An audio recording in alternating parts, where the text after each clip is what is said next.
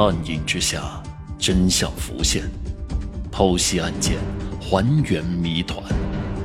欢迎收听《大案实录》第五案：地狱来的游客。人家旅游要钱，他旅游是要命啊！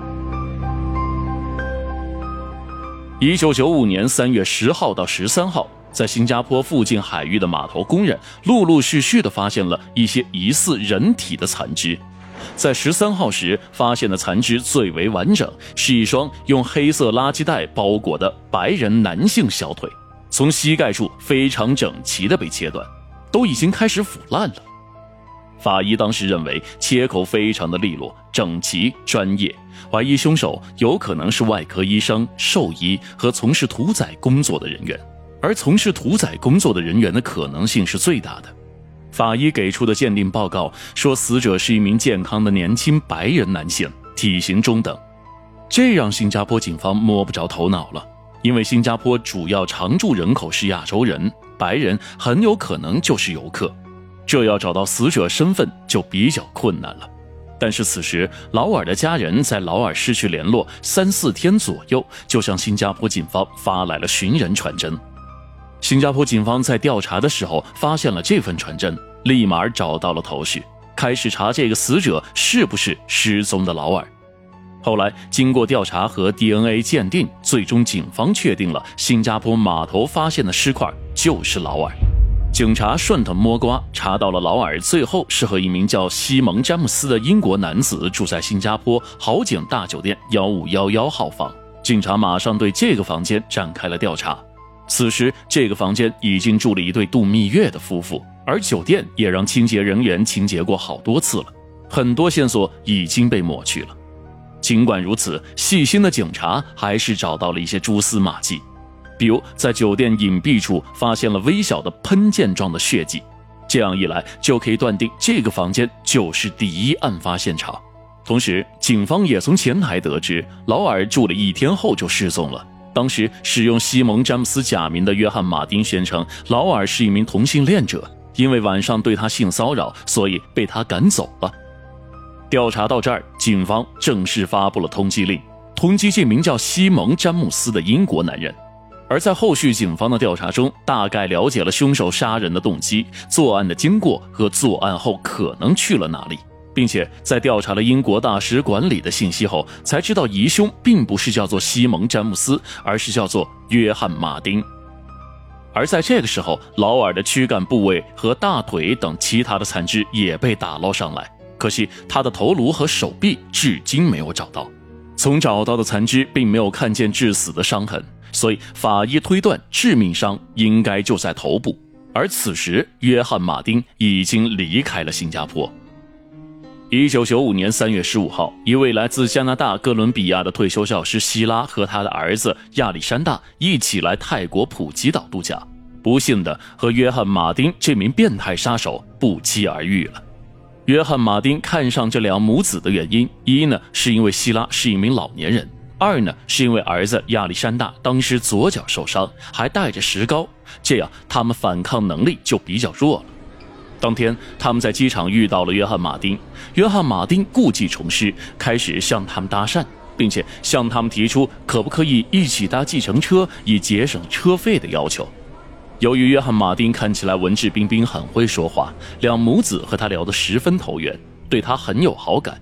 于是，他们就一路有说有笑地搭着计程车去了酒店。他们住进一家靠近海滩边的四星级酒店，约翰·马丁和两母子住在同一层，分别是四十三号房和四十八号房，两个房间是对门。当天晚上，友善的母子俩还邀请了约翰·马丁共进晚餐，但是约翰·马丁借口很累就拒绝了。他们约好了第二天早上一起吃早餐，可当晚约翰·马丁已经开始他的犯罪准备了。他到了普吉岛的市区，租了一辆车，然后又找到了很多大的箱子，为了装尸做准备。第二天早上八点，约翰·马丁如约到了两母子的房间。当时儿子亚历山大在酒店房间的阳台坐着，约翰·马丁借口说阳台海景很漂亮，进入了房间，接近了亚历山大。而趁其不备，用电击枪将亚历山大电至昏迷。这个时候的希拉已经被吓得魂飞魄散，只会尖叫。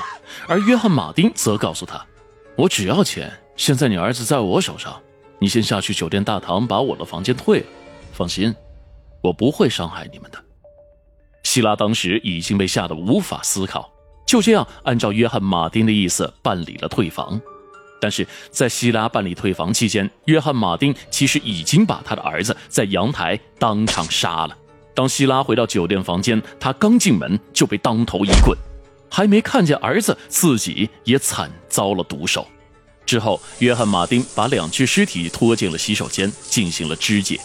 有过在新加坡第一次分尸的经验，约翰·马丁的手法越发熟练。他仅仅用了不到五十分钟，就把两具尸体肢解完毕了。然后，他同样先把两名死者的财物洗劫一空，伪造信用卡签名和护照。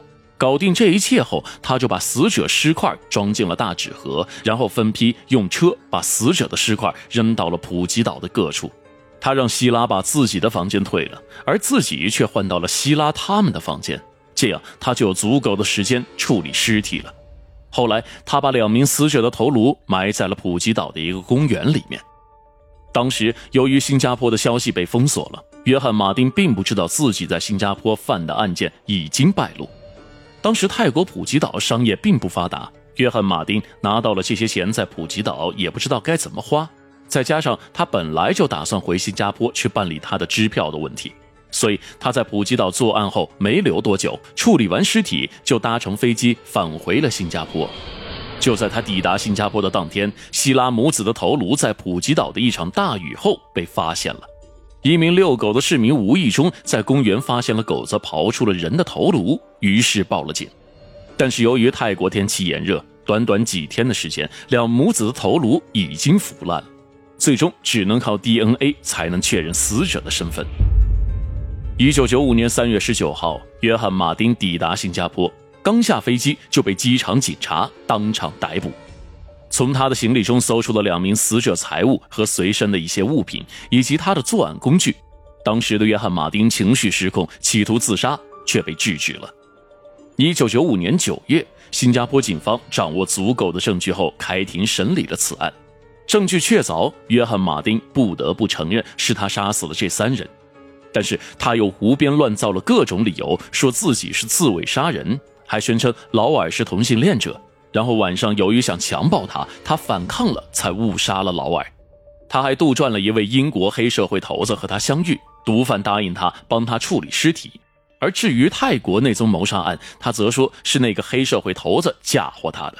当然，这种侮辱智商的故事，陪审团和法官都不会相信。最终，他被判处绞刑。一九九六年四月十九号，约翰·马丁被绞死。当时大概有三到四个疑似受害者，也可能是被马丁杀死的。但是由于证据不足，再加上此案已结，最终变成了悬案。善良待人，却惨遭杀害。大概约翰·马丁死一百遍也没有办法去慰藉死去的受害者吧。比约翰·马丁更残忍的变态杀人魔不在少数，有一些案子也成为了世界悬案。希望未来能给死者一个交代。最后还是要说一句：出门在外一定要多加小心哦。魔鬼不止活在以前，现在依旧很多。